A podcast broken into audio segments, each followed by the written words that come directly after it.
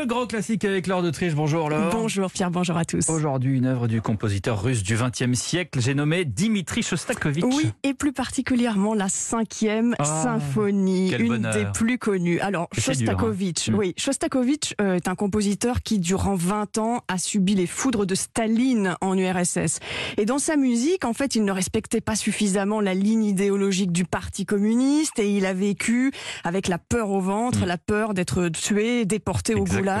Et cette cinquième symphonie a été composée en 1937, en pleine période de purge stalinienne. Euh, la musique de Shostakovich a donc été jugée chaotique quelques années plus tôt, et là, il se dit euh, qu'il doit donner l'illusion de soutenir le parti. Il décide alors d'écrire une musique plus conforme à ce que Staline attend, moins de dissonance, moins de dérapage, plus de simplicité. Et il écrit quelque chose qui est plein d'optimisme et de joie.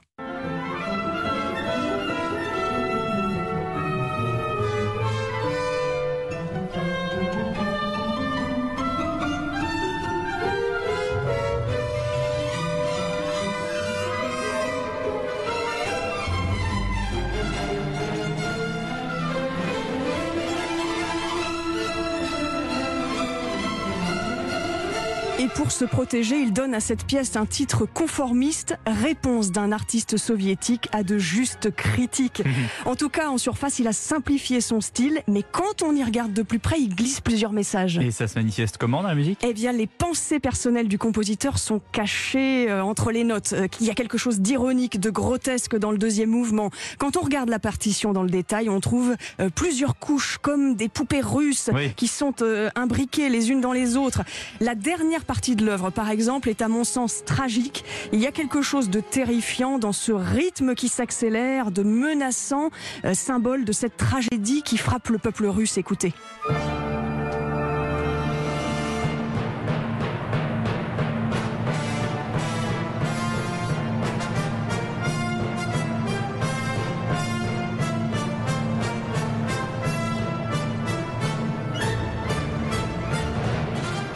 C'est vrai qu'il y a, il y a- il y a trop. On a l'impression qu'il y a quelque chose de, de grotesque. Et, et- et en même temps, Shostakovich fait des concessions hein, vis-à-vis du régime. Voilà, à travers cette œuvre, il fait effectivement une concession et il bénéficie alors d'un retour en grâce. Il va recevoir dans les années qui suivent le prix Staline de première classe, la plus haute distinction artistique en URSS.